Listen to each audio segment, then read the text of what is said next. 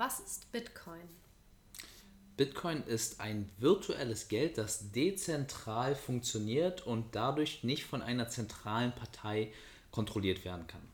Ich weiß, das ist eine Erklärung, die man häufiger hört, aber die einem nicht so ganz einleuchtet. Deswegen versuche ich noch ein bisschen mehr ins Detail zu gehen.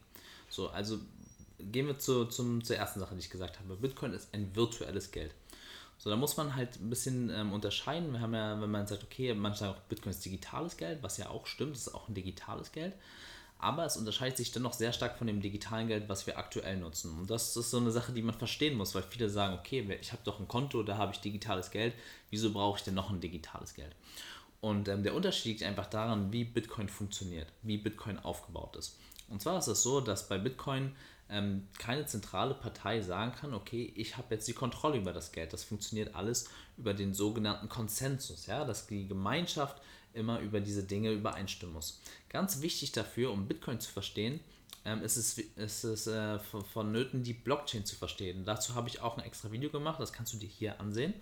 Ähm, und das ist halt super, super wichtig zu verstehen, weil Bitcoin und Blockchain, die gehen Hand in Hand. Ja, also Bitcoin und Blockchain sind quasi zur gleichen Zeit geboren und ohne die Blockchain gäbe es Bitcoin nicht. So, die Blockchain-Technologie hat sich auch halt weiterentwickelt und wurde auch für verschiedene andere Dinge benutzt und deswegen gibt es auch viele andere Krypto-Projekte. Aber ähm, Geburtsstunde von äh, Bitcoin bedeutet auch Geburtsstunde von ähm, Blockchain. So, was bedeutet nun Dezentralität bei, bei Bitcoin? Also wir müssen uns das so vorstellen, wenn wir uns unser aktuelles Finanzsystem ansehen, dann wissen wir, dass wir äh, Banken haben, wo Geld, sozusagen unser Geld gelagert ist, sage ich mal. Es gibt Zentralbanken, die ganze Geldpolitik leiten. Es gibt Regierungen, die da auch irgendwie intervenieren. Und ähm, ja, dadurch haben wir halt das Konstrukt, dass die Währung schon irgendwo kontrolliert ist. Und es gibt da ein ganz berühmtes Zitat zu, da meinte einer aus der Rothschild-Familie damals, es ist mir egal, wer die Gesetze macht, solange ich die Währung kontrolliere, ähm, interessiert mich das nicht. So ungefähr der Wortlaut.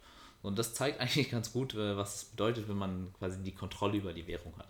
Und ein großes Problem, was wir ähm, heutzutage sehen und was wir kennenlernen und am eigenen Leib auch spüren, ist, dass einfach sehr viel Geld erschaffen wird. Ja? Es wird quasi aus dem Nichts erschaffen, was dafür sorgt, dass wir eine Inflation haben. So eine Inflation ist von vielen leider immer nicht ganz verstanden und es ist nicht ganz verstanden, was eigentlich die Folgen davon sind, warum es so schlimm ist. So, wenn man aber jetzt versteht, was eine Inflation ist und dass unser Geld damit entwertet wird und dass damit quasi dir Kaufkraft gestohlen wird, ja, dann äh, kommt man schon mal an den Punkt, dass man sagt, naja gut, und wie ist es mit dem Geldsystem, was wir gerade haben, nicht so gut. Und das ist halt auch ein schöner Punkt bei Bitcoin, das ist ein begrenztes Gut. Das kann man sich in etwa so vorstellen wie bei Gold. Also viele sagen ja, Bitcoin ist digitales Gold und das hat immer so den Grund, dass man sagt, okay, Gold ist ja etwas, was wir aus der Erde fördern, was wir abbauen. Wir können nicht einfach Gold aus dem Nichts erschaffen. Ich meine, Alchemisten haben das in der Vergangenheit versucht, aber irgendwie hat es keiner geschafft, Gold einfach so zu erschaffen. Und das ist bei Bitcoin das Gleiche. Durch diesen Konsensus-Algorithmus ja, und das gesamte Netzwerk ähm, diesen Bedingungen zustimmen muss und sich innerhalb der Regeln verhalten muss, ist es nicht möglich, mehr als die vorgegebene Anzahl von Bitcoin, die jemals überhaupt existieren soll, zu erschaffen. Das bedeutet, dass wir keine Inflation haben, weil es eine Maximalgrenze von Bitcoins gibt, die niemals überschritten werden kann. Das ist unmöglich. Ja? Also selbst bei Gold sagt man, okay, es ist theoretisch möglich, weil einfach ähm, angenommen, zum Beispiel im Universum befindet sich noch viel Gold auf Asteroiden und so, da wird gesagt, dass da teilweise sehr viel Gold liegen soll. Wäre es rein theoretisch vielleicht irgendwann in Zukunft möglich, dass wir dieses Gold abbauen könnten, zur Erde bringen könnten und dann hätten wir auch bei Gold eine Inflation. So, ich will gar nicht sagen, dass das passiert, ich sage nur, das ist sogar rein theoretisch denkbar. Bei Bitcoin ist es jetzt so, dass es mathematisch gesichert ist. Ja, also es, es ist mathematisch unmöglich, dass wir jemals mehr als 21 Millionen Bitcoins haben werden.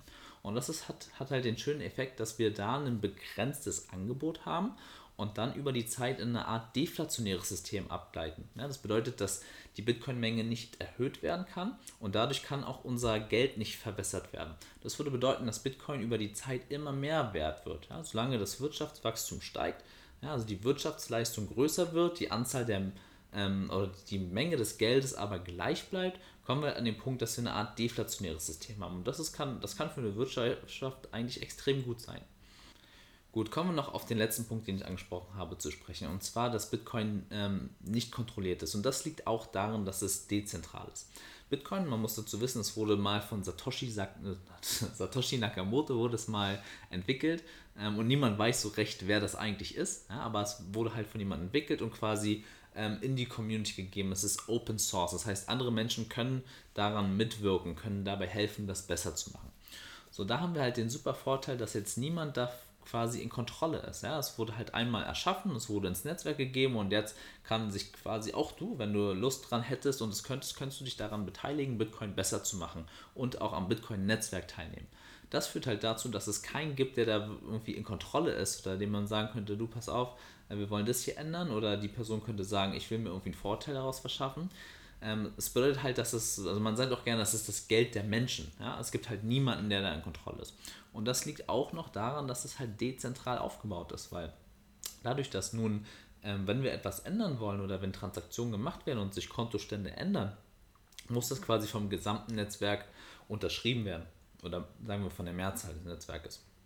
Das bedeutet dann halt, dass es für den Einzelnen gar nicht möglich ist, da irgendwie groß Einfluss drauf zu nehmen, wie sich das ganze System jetzt verhält. Also fasse ich noch einmal ganz kurz zusammen. Bitcoin ist ein virtuelles Geld, das dadurch besticht, dass es unkontrollierbar ist, dass es dezentral gespeichert ist und dass es ein begrenztes Gut ist. Ja, wir können es nicht inflationieren und das ist wirklich einer der allerwichtigsten Punkte, die man verstehen muss. Denn das ist ähm, etwas, was dafür sorgt, dass uns die Kaufkraft nicht gestohlen werden kann, wie es über die letzten 100 Jahre passiert und dass nicht eine Regierung über das Geld die Kontrolle über uns als Mensch hat.